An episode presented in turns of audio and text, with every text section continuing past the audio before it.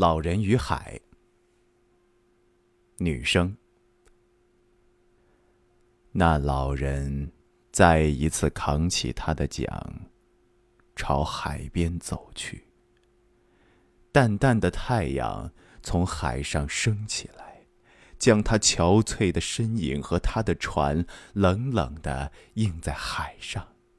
他慢慢的升起那张补过的旧帆，那帆看上去就像永不失败的旗帜。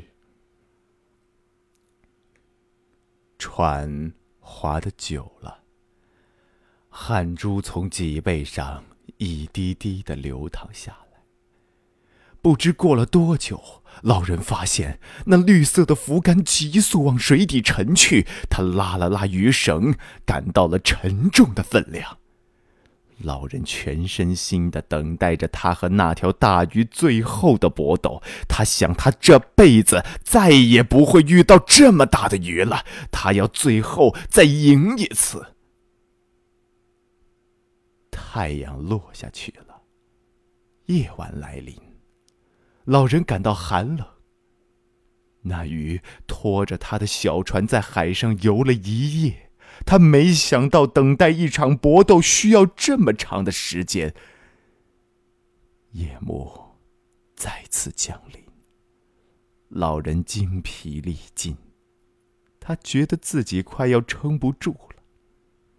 他用绵软的双手努力握紧他的鱼叉，将鱼叉举过头顶。他把鱼叉举到了不可能再高的高度。那条大鱼挣扎着向老人的小船冲过来，老人拼尽他最后的生命，将鱼叉扎入了大鱼胸鳍后面的鱼腰里。那鳍停在空中，高过老人的胸膛。老人扎中了大鱼的心脏。那鱼生气勃勃的做了最后一次挣扎。他跳出水面，跃向空中，把他的长、他的宽、他的美和他全部的威力都展现出来，而后轰隆一声落入水中。老人赢了，他战胜了自己，战胜了那条大鱼。他没有发现，有一群无所畏惧的鲨鱼正嗅着血迹向这里涌来。成群结队的鲨鱼向船边的大鱼发起猛攻，那撕咬鱼肉的声音使老人再一次站立起来。他决心捍卫自己的战利品，就像捍卫他的荣誉。